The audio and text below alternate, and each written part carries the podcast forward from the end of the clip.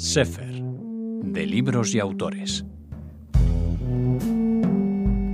Es un placer hablar con Guillermo Altares. Hola, Guillermo. Hola, ¿qué tal? Además que has estado recientemente en Radio Sefarat. Yo llevo persiguiéndote más tiempo, pero mis compañeros tuvieron suerte y hablaron contigo antes. Sí, sí, sí, por la historia esta de Polonia, sí, sí. Sí. Por la, la ley polaca que he seguido, es un tema que he seguido muchísimo. Hoy no vamos a hablar de Polonia con el periodista y director del suplemento eh, Ideas de- del diario El País, sino de otro de los libros maravillosos de Zweig, Clarisa. ¿Por qué, ¿Por qué te ha gustado Clarisa, Guillermo? Eh, bueno, en general me gusta muchísimo Zweig y además es un autor con el que yo creo que muchos tenemos una relación de cariño muy lejana, ¿no? Porque yo en mi casa tengo ediciones de Zweig que pertenecieron a mis abuelos, tengo ediciones de Zweig que pertenecieron a mis padres y tengo ediciones de Zweig que he ido comprando yo a lo largo de los años. Entonces, bueno, es un autor que curiosamente ha sido muy leído a lo largo de muchos años. Y es, en algunos casos es más famoso o por sus memorias, las memorias de un europeo, o por sus ensayos, pues eh, eh, yo qué sé, la biografía de Fouché o, momentos estelares de la humanidad. Y a veces nos olvidamos de que Zweig fue también un, un importantísimo novelista. Se recuerda mucho Carta a una desconocida, que es eh, una, yo creo que su relato largo casi no es una novela eh, más famoso que fue llevado al cine. Y Clarisa es una de esas eh, novelas eh, de principios de siglo, curiosamente, extraordinariamente vigente. Es una historia muy, muy, muy vigente, yo creo. ¿Por qué te parece tan vigente? Creo que cuenta la historia de cómo una con cómo valga la redundancia, me estoy expresando mal, creo que relata cómo la historia entra en la vida de la gente sin que nos, de- sin que nos demos cuenta. Eh, es eh, bueno una historia de amor entre dos personas. Es que no quiero destripar la Ya. novela, es una historia de amor entre una mujer ah, eh, que se quedaría de un lado de, en un bando en la Primera Guerra Mundial y un hombre que se quedaría en otro bando. No, no quiero desvelar más. Y cuando ellos se están conociendo, ocurre el asesinato del archiduque en Sarajevo. Ujú. Y, y ellos no se dan cuenta de lo que eso significa, como Europa no se dio cuenta de lo que eso significa, ¿no? Pero, claro, es de esos momentos como, pues yo sí me acuerdo de dónde estaba cuando ocurrió el, el 11S y cómo eh, pudo mm, cambiar mi vida aquel, aquel acontecimiento, o cómo mm, eh, de repente eh, creemos que la historia es algo ajeno, eh, remoto, que le pasa a otros, y esa novela es sobre no, la historia nos pasa, nos pasa a nosotros. Y eso desde luego es lo que le sucedió al propio autor. Hoy estamos grabando esta entrevista unos días antes de que la emitamos, que en una eh, seguramente se emite eh, Guillermo el día 22, que coincide, es el aniversario, el 76 aniversario del suicidio de Stefan Zweig.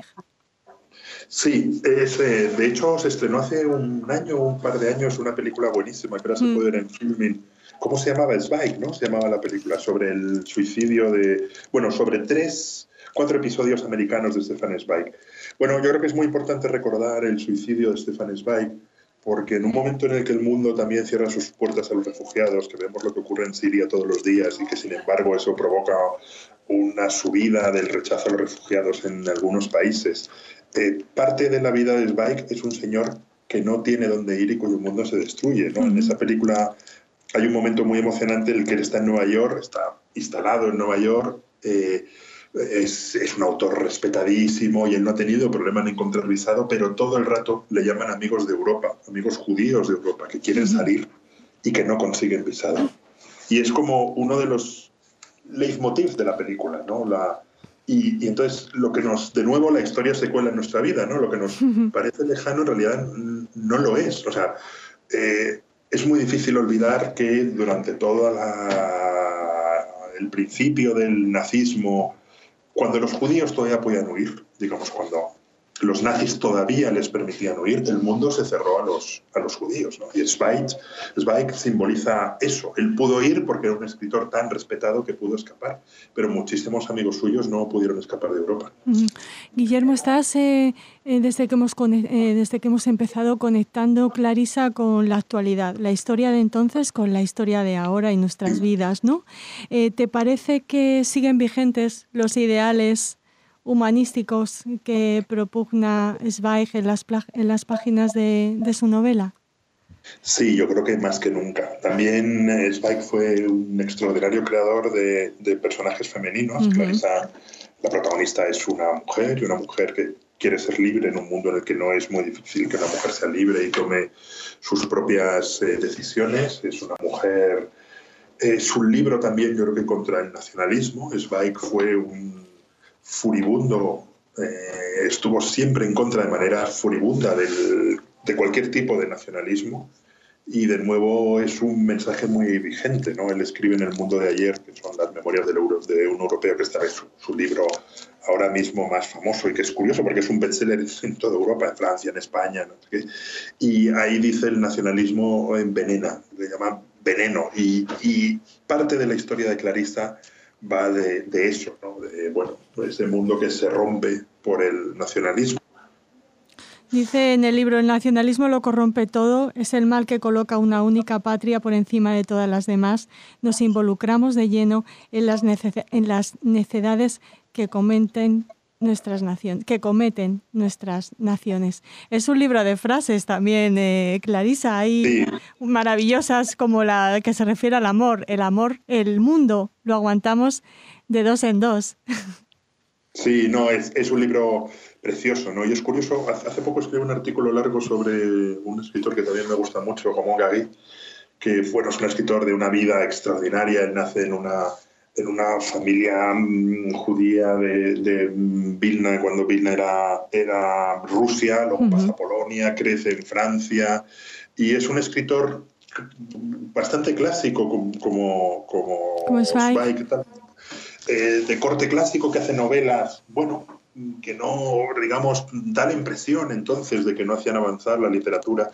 Y es curioso como estos dos escritores, leídos 50 eh, años después y en un caso 76 años después de su muerte, te das cuenta que son muchísimo más vigentes que otros escritores de su tiempo. Entonces, Clarisa es una novela sencilla, muy bien contada, mm, con, como decía, con una protagonista femenina, con mucho peso y una mujer muy inteligente y que se lee mucho tiempo después de haber sido escrita con, con sumo placer y sigue siendo una novela totalmente vigente y totalmente contemporánea.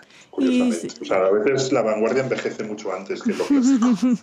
y, y, absolutamente idónea para los amantes incondicionales de Zweig porque les va a recordar también de alguna manera a 24 horas en la vida de una mujer o Carta a una desconocida, ¿no? Sí, sí, sí, les va, les va, les va a recordar mucho. Y sí, sí, yo creo que, que Zweig era un narrador, eh, insisto, era muy recordado, y es verdad que sus, sus, grandes biografías, no sé, Fouché, yo la acabo de leer hace poco otra vez, y es un libro extraordinario y es una reflexión imperecedera sobre el poder, ¿no?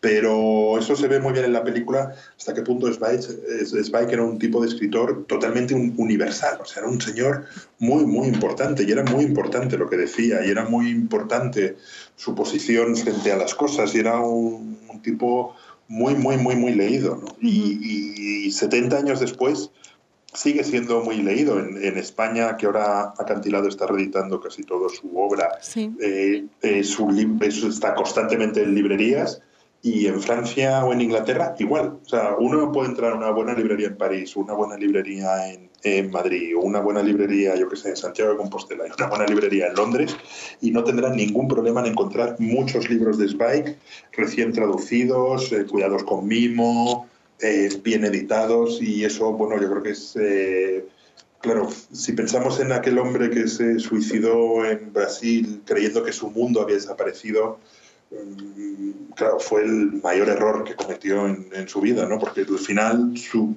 mundo ha, vivido mucho más de lo que él pensaba, yo creo.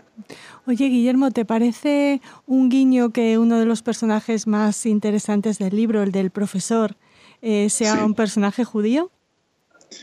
Mm, sí, o sea, sí, no. Digamos, eh, bueno, el, el, mundo judío centroeuropeo, que eso es lo único en que Spike tenía razón en creer que ese mundo iba a desaparecer y él, desgraciadamente, ese mundo desapareció. El, el mundo judío centroeuropeo era realmente muy importante. Yo creo que no se puede entender lo que significa Europa, ni se puede entender la Unión Europea, ni se puede entender nada sin, sin la importancia que tuvo ese mundo que fue destruido por, por el horror del, del, nazismo.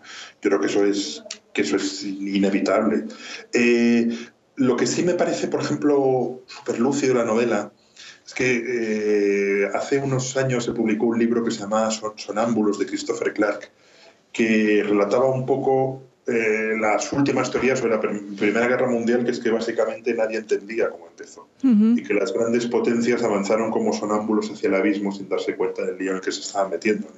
Y eso en el libro yo creo que está contado, sin estar contado, de manera fenomenal. O sea, es, es como los personajes no saben lo que pasa y un día de repente se encuentran con que están en guerra y que sus dos países están en una guerra absolutamente destructiva.